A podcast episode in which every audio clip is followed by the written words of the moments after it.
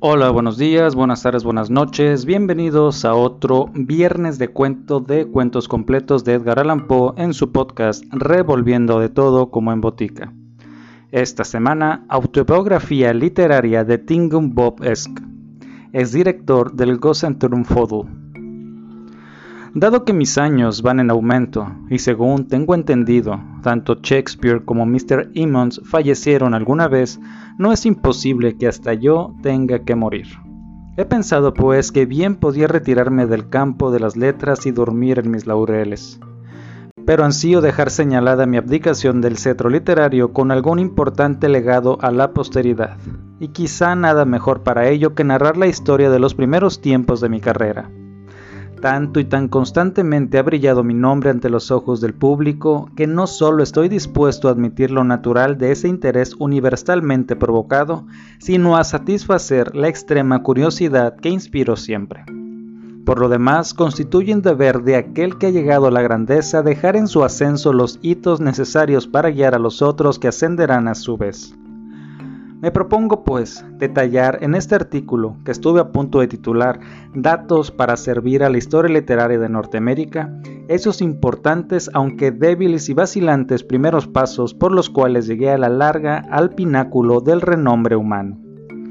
Superfluo sería hablar demasiado de nuestros ascendientes muy remotos. Mi padre, Thomas Bob Esk, mantúvose muchos años en la cumbre de su profesión, que era la de barbero en la ciudad de Smog. Su negocio constituía el centro de reunión de los principales del lugar, y especialmente de los pertenecientes al cuerpo periodístico, cuerpo que provoca en todas partes profunda veneración y respeto. Por mi parte, contemplábalos yo como a dioses, y bebía ávidamente el opulento ingenio y la sabiduría que continuamente fluía de sus agustas bocas durante el desarrollo del proceso conocido por jabonadura. Mi primer momento de verdadera inspiración data de aquella época memorable, cuando el brillante director del Gadfly, en los intervalos del importante proceso mencionado, recitó en voz alta, ante un cónclave formado por nuestros aprendices, un inimitable poema en honor del único genuino aceite de Bob, así llamado por el nombre de su talentoso inventor, mi padre y recibió por aquella efusión una generosa y real recompensa de la firma Thomas Bob and Compañía, comerciantes barberos. El genio presente en las estrofas del aceite de Bob me infundió por primera vez el divino aflatus. Inmediatamente resolví llegar a ser un gran hombre, comenzando para ello por ser un gran poeta. Aquella misma noche caí de hinojos a los pies de mi padre. Padre, perdóname, dije, pero mi alma está por encima de la espuma de jabón. Tengo el firme propósito de marcharme del negocio. Quiero ser director, quiero ser poeta, quiero escribir estrofas al aceite de Bob. Perdóname y ayúdame a ser grande. Querido Tingum, repuso mi padre, el nombre Tingum me venía de un pariente rico así llamado. Querido Tingum, agregó levantándome por las orejas, Tingum, muchacho, eres un real mozo, y gracias a tus padres has recibido un alma. Además, como tu cabeza es enorme, contiene sin duda un cerebro considerable. Hace tiempo que lo vengo notando y por eso tenía pensado hacer de ti un abogado. Pero la profesión ha perdido su caballerosidad y la de político no da para gastos. Creo que no estás desacertado. El negocio de director de periódico es lo mejor y si al mismo tiempo puedes ser un poeta, como lo son la mayoría de los directores dicho sea de paso, pues bien, matarás dos pájaros de un tiro. Para estimularte en tus comienzos te asignaré a la bujardilla. Tendrás pluma, tinta y papel, un diccionario de la rima y un ejemplar del Gatfly. Supongo que no pretenderás nada más. Sería ingrato y un villano si tal pretendiera. Repuse entusiasmado. Tu generosidad es ilimitada. Te la retribuiré convirtiéndote en el padre de un genio. Termino así mi confesión con el mejor de los hombres, e inmediatamente me consagré con todo celo a mis labores poéticas ya que fundaba en ellas mis principales esperanzas para elevarme hasta la cátedra de la dirección periodística. En mis primeras tentativas de composición, descubrí que las estrofas del aceite de Bob eran más un inconveniente que otra cosa. Su esplendor, en vez de iluminarme, me mareaba. La contemplación de su excelencia tenía como es natural que descorazonarme si la comparaba con mis propios abortos, por lo cual trabajé largo tiempo en vano. Por fin nació en mi mente una de esas ideas exquisitamente originales que alguna que otra vez invaden el cerebro de un hombre de genio. Él aquí, o más bien, he aquí la forma en que la llevé a la práctica. En una vetusta librería situada en los aledaños de la ciudad desenterré algunos volúmenes tan antiguos como desconocidos que el librero me vendió por menos que nada. Uno de ellos, que pretendía ser la traducción de una obra llamada Inferno, de un tal Dante, copié con suma prolijidad un largo pasaje acerca de un individuo llamado Ugolino que tenía varios chiquillos de otro libro que contenía numerosas obras de teatro del tiempo viejo, escritas por alguien cuyo nombre he olvidado, extraje del mismo modo y con idéntico cuidado muchos versos que hablaban de ángeles, sacerdotes bendiciendo la mesa y espíritus malignos y mucho más. De un tercero, que era obra de un ciego, no sé si griego o indio Choctaw, no se puede pretender que me acuerde en detalle de cada insignificancia, extraje unos 50 versos que empezaban hablando de la cólera de Aquiles, de grasa y otras cosas.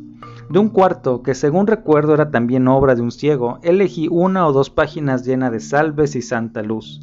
Y aunque me pregunto qué tiene un ciego que escribir acerca de la luz, de todos modos aquellos versos eran bastante buenos a su manera.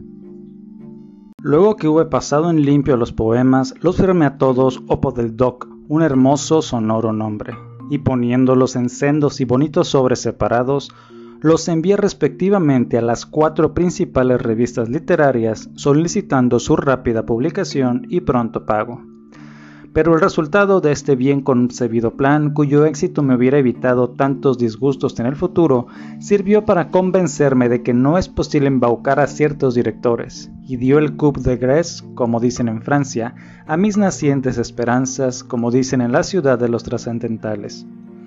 La cuestión es que cada una de las revistas dio un terrible vapuleo a Mr. Opo del Doc en sus respuestas mensuales a los colaboradores, el Humdrum lo hizo de la siguiente manera. Opo del Doc, sea quien sea, nos ha enviado una larga tirada referente a un loco a quien llama Ugolino, padre de muchos hijos que merecían una buena sotaina, y que los mandara a la cama sin cenar. El poema en cuestión es lamentablemente flojo, por no decir chato. Opo del Doc, sea quien sea, carece por completo de imaginación y la imaginación, según pensamos humildemente, no solo es el alma de la poesía, sino su corazón.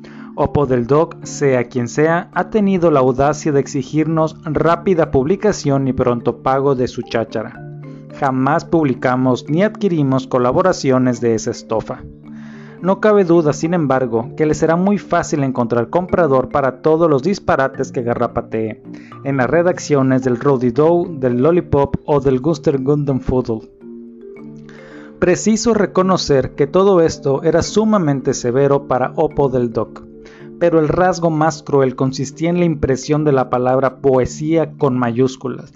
¿Qué mundo de amargura no está contenido en esas seis letras preeminentes? Pero del Doc era castigado con igual severidad en el Rowdy Dow, quien se expresaba así.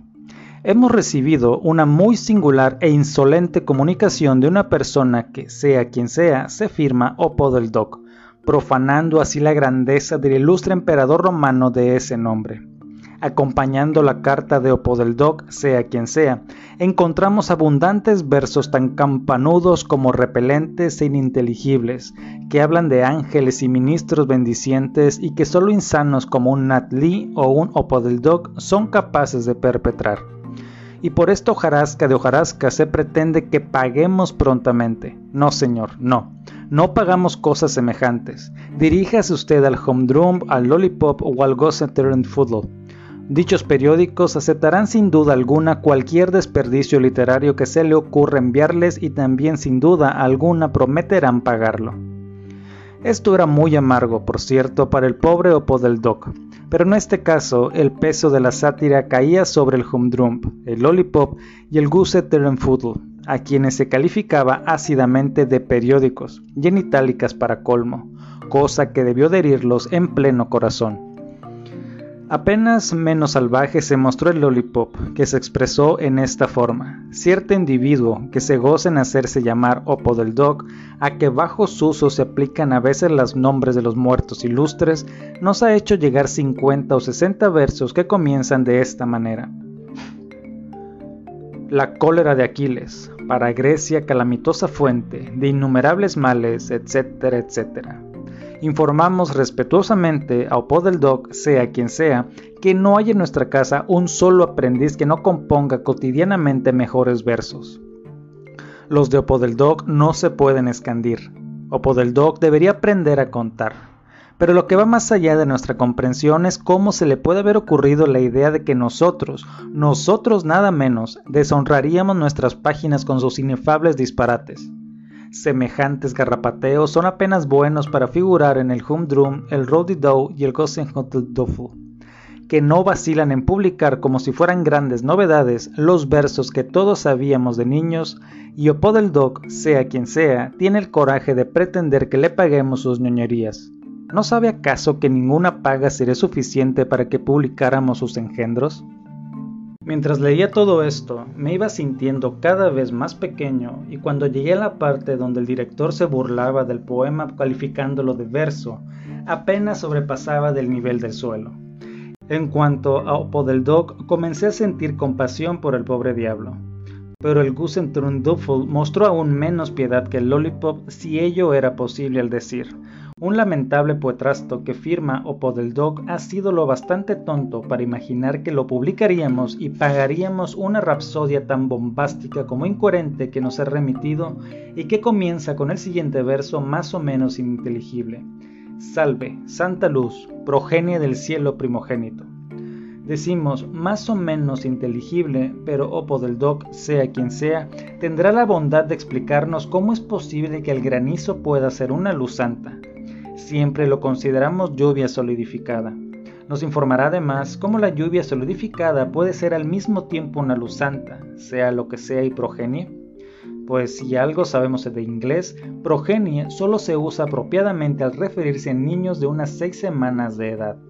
Pero sería ridículo seguir comentando esta absurdidad, pese a que Opodeldoc, sea quien sea, tiene el cinismo incomparable de suponer que no solamente publicaremos sus ignorantes delirios, sino que además se los pagaremos. Esto es verdaderamente admirable.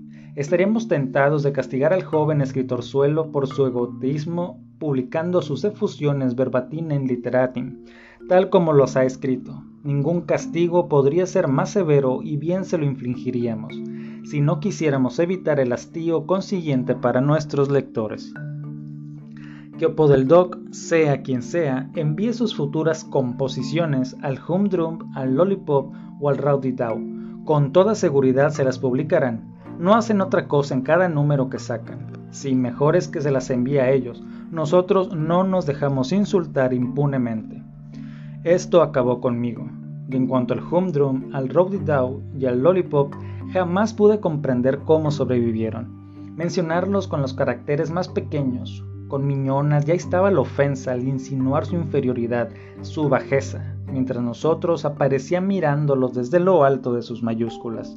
Oh, era demasiado duro, era genjo, era hiel. Si yo hubiera pertenecido a uno de aquellos periódicos, no hubiera escatimado esfuerzo para llevar a los tribunales al Gosset Turndorf habría podido basarme para ello en la ley destinada a prevenir la crueldad contra los animales.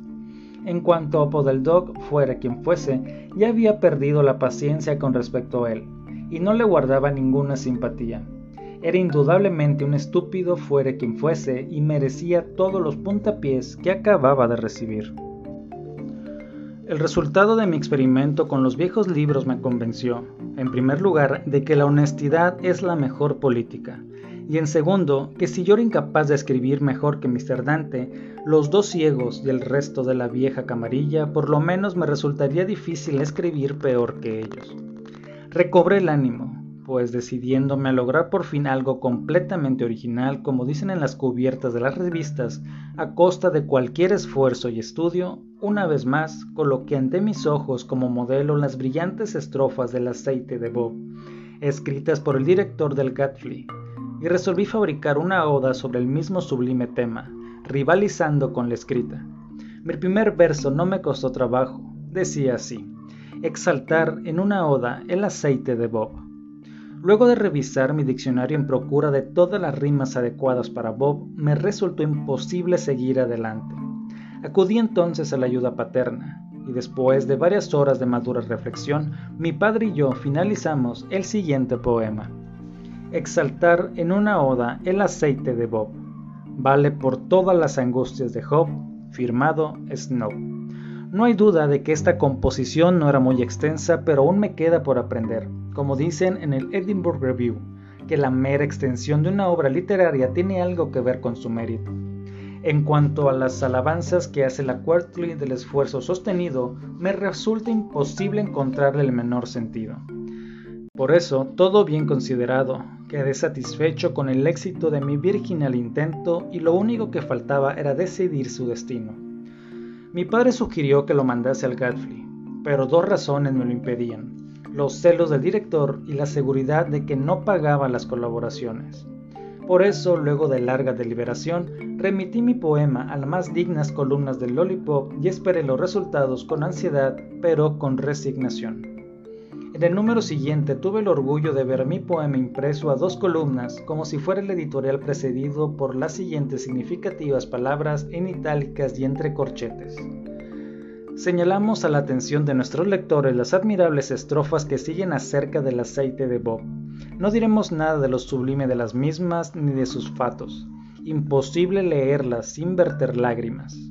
Aquellos que han padecido las tristes consecuencias de que la pluma de ganso del director del Godfrey osara profanar el mismo augusto tema, harán bien en comparar las dos composiciones. Postdata. Nos consume la ansiedad por develar el misterio que envuelve el seudónimo Snob. ¿Podemos esperar una entrevista personal? Todo esto era estrictamente justo, pero confieso que excedía lo que había esperado. Lo reconozco, téngase bien en cuenta, para eterno deshonor de mi país y de la humanidad, de todas maneras no perdí tiempo en presentarme al director del Lollipop, y tuve la buena suerte de que dicho caballero se hallara en casa saludándome con aire de profundo respeto, ligeramente teñido de paternal y protectora admiración, ocasionada sin duda por mi aire extremadamente joven e inexperto. Rogándome que tomara asiento, pusóse a hablar inmediatamente sobre mi poema, pero la modestia me veda repetir los mil cumplidos que derramó sobre mí. Los elogios de Mr. Crab, pues tal era el nombre del director, no fueron sin embargo indiscriminados analizó mi composición con gran libertad y conocimiento, sin vacilar en señalarme algunos defectos insignificantes, circunstancia esta última que lo elevó grandemente en mi estima. Como es natural, el Gatsby y fue puesto sobre el tapete, y espero no verme jamás sometido a una crítica tan escudriñadora ni a reproches tan humillantes como los que Mr. Crab dejó caer sobre aquella desdichada publicación.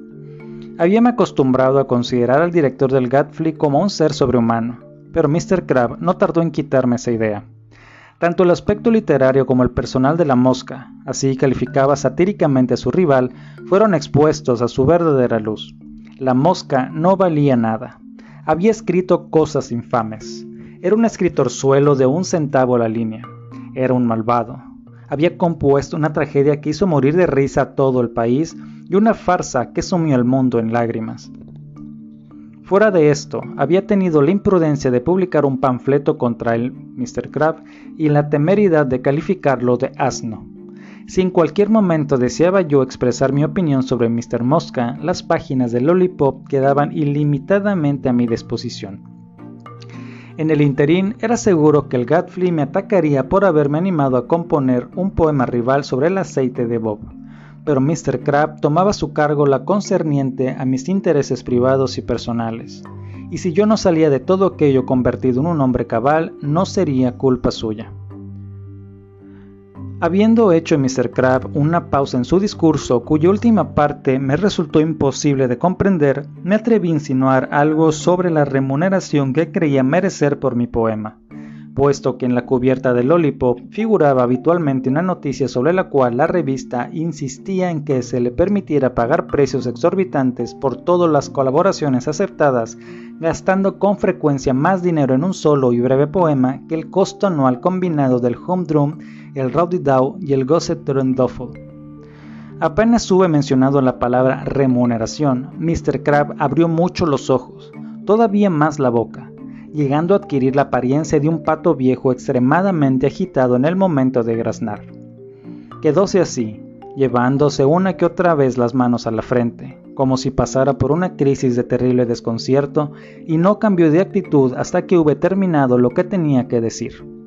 Instantáneamente se hundió hasta lo más hondo de su asiento, como si le faltaran las fuerzas mientras los brazos le colgaban inertes y su boca continuaba invariablemente abierta a la manera del pato. Mientras lo contemplaba mudo de estupefacción por una conducta tan alarmante, Mr. Crab saltó de pronto del asiento y corrió hacia la campanilla, pero cuando aferraba el cordón pareció cambiar de idea pues se sumergió debajo de la mesa y volvió a aparecer con un garrote levantábalo ya con finalidades que no podría explicar cuando repentinamente se difundió en su rostro una benigna sonrisa y volvió a sentarse plácidamente a mi lado. Señor Bob, dijo, pues yo había presentado mi tarjeta antes de aparecer en persona. Supongo que es usted un hombre joven, muy joven. Asentí añadiendo que todavía no había completado mi tercer lustro. Ah, perfectamente, exclamó. Ya veo, ya veo, no diga usted más. Con respecto a ese asunto de la remuneración, lo que ha dicho es muy justo, casi diría que demasiado. Pero la primera colaboración, repito, la primera, ninguna revista tiene por costumbre pagarla, ¿comprende usted? Para decirle la verdad, en ese caso los recipientes somos nosotros. Mr. Crab sonrió con blandura al enfatizar la palabra.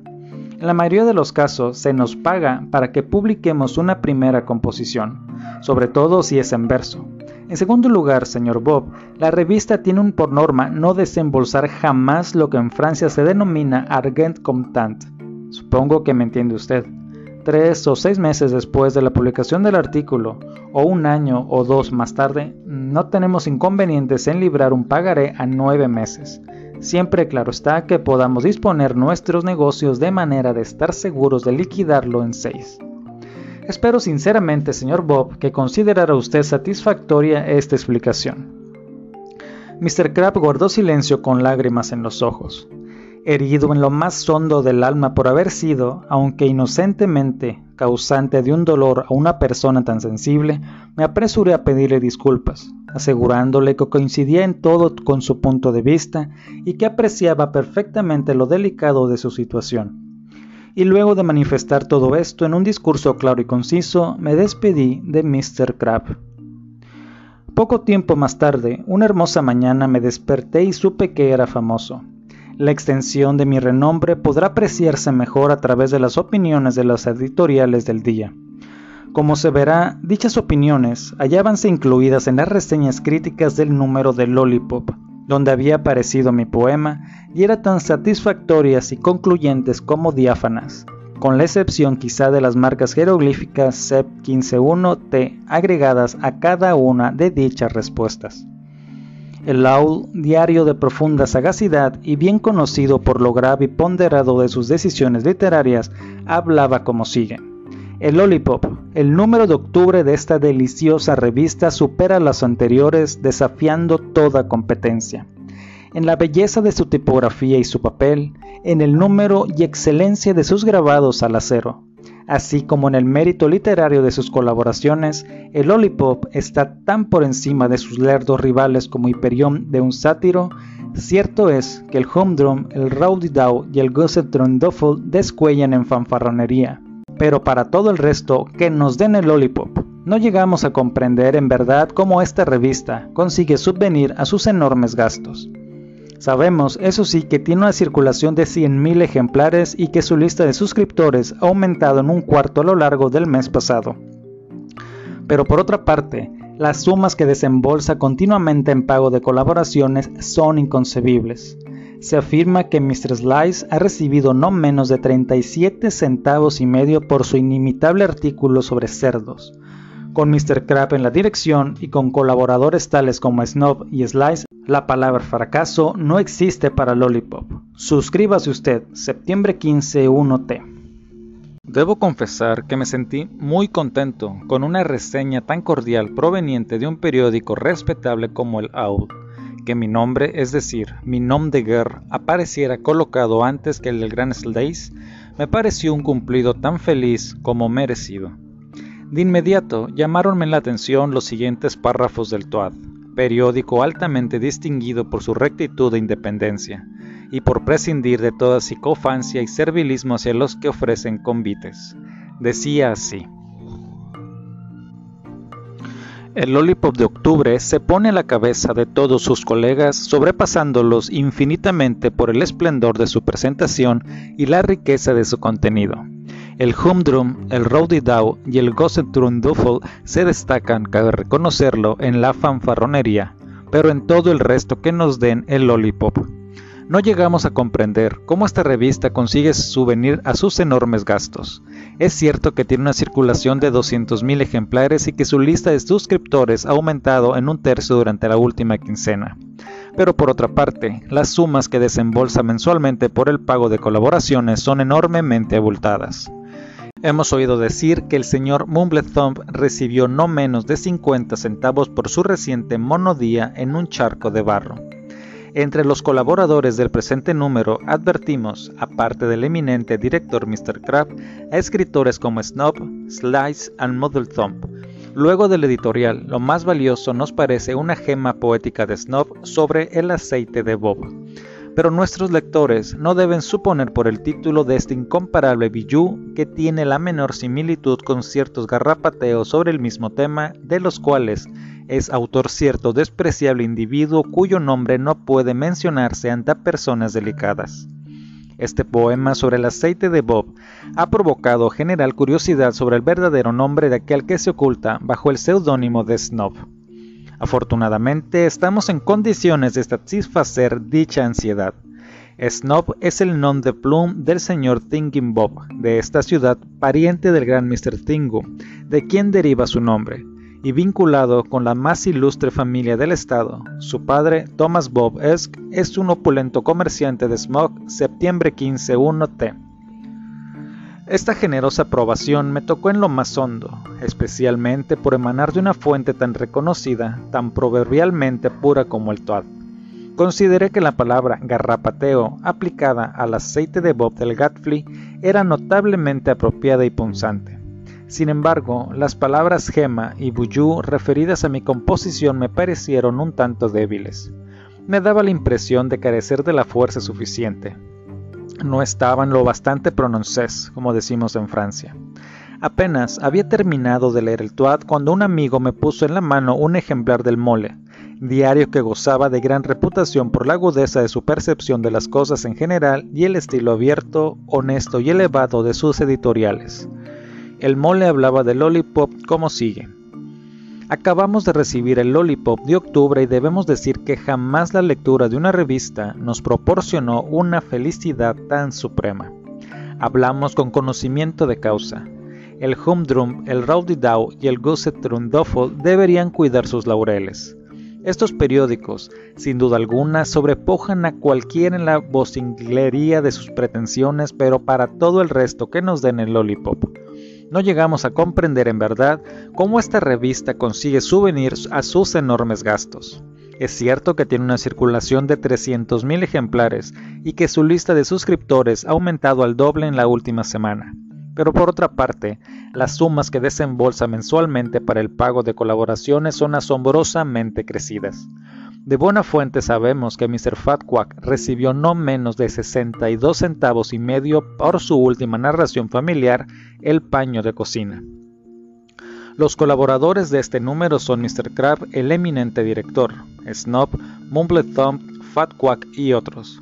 Pero después de las inimitables composiciones del director, preferimos la efusión adamantina de la pluma de un poeta naciente que escribe con el seudónimo de Snob nom de guerre que lo profetizamos extinguirá algún día la radiación del de voz. Según hemos oído, Snob es el señor Thinkum Bobesque, único heredero de un acaudalado comerciante de esta ciudad, Thomas Egg y pariente cercano del distinguido Mr. Tingham. El título del admirable poema de Mr. Bob alude al aceite de Bob, y por cierto que se trata de un desdichado nombre, ya que un despreciable vagabundo relacionado con la prensa de un penique ha disgustado ya a la ciudad con sus garrapateos sobre el mismo tópico. No hay peligro, sin embargo, de que ambas composiciones puedan ser confundidas. Septiembre 15, 1T. La generosa aprobación de un diario tan clarividente como el molde colmó mi alma de satisfacción. Lo único que se me ocurrió objetar fue que los términos despreciable vagabundo podrían haber sido sustituidos ventajosamente por odioso y despreciable villano, miserable y vagabundo. Pienso que esto hubiera sonado de manera más graciosa. Adamantino, además, expresaba insuficientemente lo que sin duda alguna pensaba el mole de la brillantez del aceite de Bob.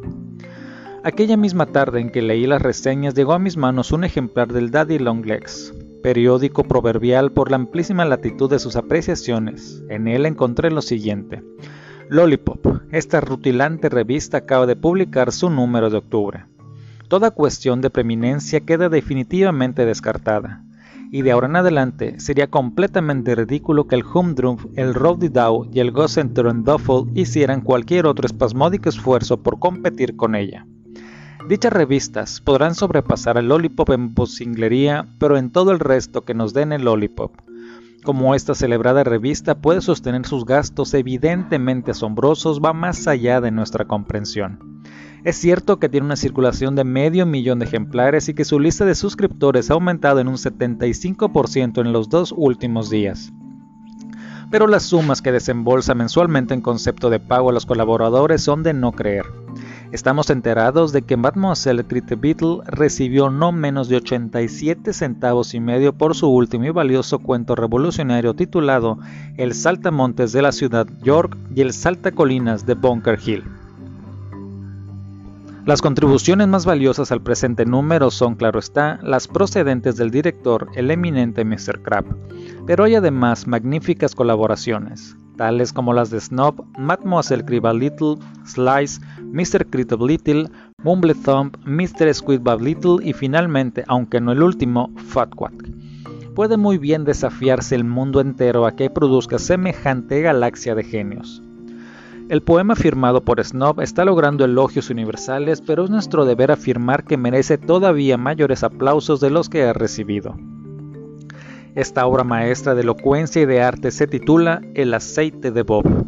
Uno o dos de nuestros lectores recordarán quizá, aunque con profundo desagrado, un poema de igual título perpetrado por un miserable escritor suelo matón y por diosero a la vez que según tenemos entendido, trabaja como pinche en uno de los indecentes periodicuchos de los arrabales. A esos lectores les pedimos encarecidamente que no confundan ambas composiciones. El autor del aceite de Bob, según tenemos entendido, es Mr. Tingham Bobsesk, caballero de vastos talentos y profundos conocimientos. Snob es tan solo un homme de guerra. Septiembre 15-1T. Apenas si pude contener mi indignación cuando llegué a la parte final de esta diatriba. Era claro como la luz que la manera entre dulce y amarga, por decir la gentileza con que el Daddy Longlegs aludía a ese cerdo, el director del Godfrey solo podía nacer de su parcialidad hacia el mismo y de la clara intención de exaltar su reputación a expensas de la mía. Cualquiera podía darse cuenta con los ojos entornados de que si la verdadera intención del daddy hubiese sido la que pretendía, hubiese podido expresarla perfectamente en términos más directos, más punzantes y muchísimo más apropiados. Las palabras escritor suelo, pordiosero, pinche y matón eran epítetos tan intencionalmente inexpresivos y equívocos que resultaban peores que nada aplicados al autor de las estrofas más innobles escritas por un miembro de la raza humana. Todos sabemos muy bien lo que quiere decir condenar con fingidos elogios. Pues bien, ¿quién podía dejar de advertir aquí el encubierto propósito del daddy? Vale decir y glorificar mediante débiles insultos. Pero lo que el daddy había decidido decir a la mosca no era asunto mío. En cambio, sí lo era lo que decía de mí. Después de la nobilísima manera con que el Owl, el Toad y el Mole se habían expresado acerca de mis aptitudes, resultaba insoportable que un diarucho como el Daddy Long Leg se refiriera fríamente a mí calificándome tan solo de caballero de vastos talentos y profundos conocimientos. Caballero, instantáneamente me resolví a obtener excusas por escrito o llevar las cosas a otro terreno. Imbuido de este propósito, busqué un amigo a quien pudiera confiar un mensaje para el director del Daddy y como el director del Lollipop me había dado señaladas muestras de consideración, decidí solicitar su asistencia. Jamás he llegado a explicarme de manera satisfactoria la muy extraña expresión y actitud con las cuales escuchó Mr. Crab la explicación de mis intenciones. Una vez más, me representó la escena del cordón de la campanilla y el garrote, sin omitir el pato. En un momento dado creí que iba realmente a graznar, pero su acceso se dio como la vez anterior y se puso a hablar y a obrar de manera racional. Rechazó, sin embargo, ser portador del desafío y me disuadió de que lo enviara, aunque fue lo bastante sincero como para admitir que el Daddy Longleg se había equivocado lamentablemente, sobre todo en lo referente a los epítetos caballero y de profundos conocimientos. Hacia el final de la entrevista, Mr. Crab, que parecía interesarse paternalmente por mí, sugirió que podría ganar honradamente algún dinero y al mismo tiempo aumentar mi reputación si de cuando en cuando hacía de Thomas Hawk para el Lollipop. Supliqué a Mr. Crab que me dijera quién era Mr. Thomas Hawk y de qué manera tendría yo que hacer su papel. Mr. Crab abrió mucho los ojos, como decimos en Alemania, pero luego recobrándose de un profundo ataque de estupefacción, me aseguró que había empleado las palabras Thomas Hawk para evitar la baja forma familiar Tommy, pero que la verdadera forma era Tommy Hawk, es decir, Tomahawk, y que la expresión hacer de Tomahawk significaba escalpar, intimidar y, en una palabra, moler a palos al rebaño de los autores del momento. Aseguré a mi protector que si se trataba de eso, estaba perfectamente decidido a hacer de Thomas Hawk en vista de lo cual Mr. Crab me propuso liquidar inmediatamente al director del Gatfly empleando el estilo más feroz que me fuera posible y dando la suma de mis posibilidades. Así lo hice sin perder un instante, escribiendo una reseña del aceite de Bob, el original que ocupaba 36 páginas de Lollipop. Lo cierto es que hacer de Thomas Hawk me resultó una ocupación mucho menos pesada que la de poetizar pues me confié completamente a un sistema y la cosa resultó de una facilidad extraordinaria. He aquí cómo procedía. En un remate compré ejemplares baratos de los discursos de Lord Brookham, las obras completas de Cobbett, el diccionario del nuevo slang, el arte de desairar, el aprendiz de insultos, edición in folio y la lengua por Lewis G. Clark.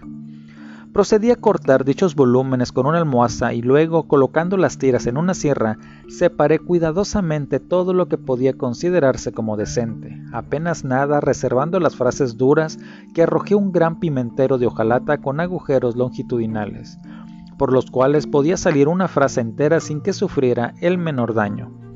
La mezcla quedaba entonces pronta para el uso. Cuando me tocaba hacer de Thomas Hawk, untaba un pliego con clar de huevo de ganso Luego, desgarrando la obra que debía reseñar en la misma forma en que había desgarrado previamente los libros, solo que con más cuidado para que cada palabra quedase separada, arrojaba las tiras en la pimentera.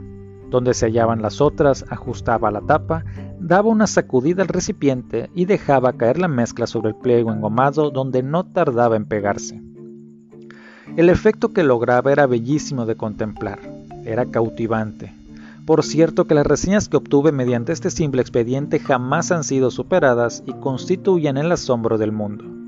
Al principio, a causa de mi timidez, fruto de la inexperiencia, me sentí algo desconcertado por cierta inconsistencia, cierto aire bizarro, como decimos en Francia, que presentaba la composición.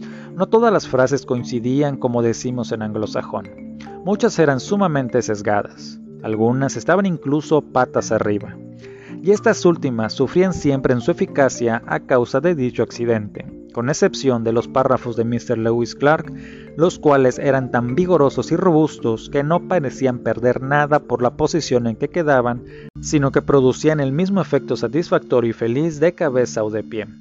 Resulta un tanto difícil determinar lo que fue del director del Gatfly después de la publicación de mi crítica sobre el aceite de Bob. La conclusión más razonable es que lloró tanto que acabó por morirse. Sea como fuere, desapareció instantáneamente de la superficie terrestre y nadie ha vuelto a saber nada de él. Cumplida satisfactoriamente esta tarea y aplacadas las furias, me convertí de golpe en el favorito de Mr. Kraft. Me otorgó su confianza, me confirmó en mis funciones de Thomas Hawk del Lollipop y como por el momento no podía pagarme sueldo, me permitió que usara discreción de sus consejos. Querido Tingo, me dijo cierta noche después de cenar, respeto sus talentos y lo amo como a un hijo. Será usted mi heredero. Cuando muera le dejaré el Lollipop. Entre tanto, haré de usted un hombre. Lo prometo, siempre que siga mis consejos. La primera cosa que debe hacer es quitarse de encima al viejo cargoso. ¿A quién? pregunté. A su padre. Ah, comprendo lo de cargoso en efecto. Tiene usted que hacer fortuna, Tingo, continuó Mr. Crab, y su padre es como una rueda de molino que lleva atada al cuello. Tenemos que cortarla inmediatamente. Yo saqué el cuchillo. Debemos cortarla, agregó Mr. Crab, de una vez por todas y para siempre. Ese viejo es una molestia. Bien pensado, debería usted darle de puntapiés o de bastonazos o algo por el estilo. ¿Qué diría usted? sugerí modestamente. ¿De darle primero los puntapiés, luego los bastonazos y terminar retorciéndole la nariz? Mr. Kraft me miró pensativamente unos instantes y luego contestó.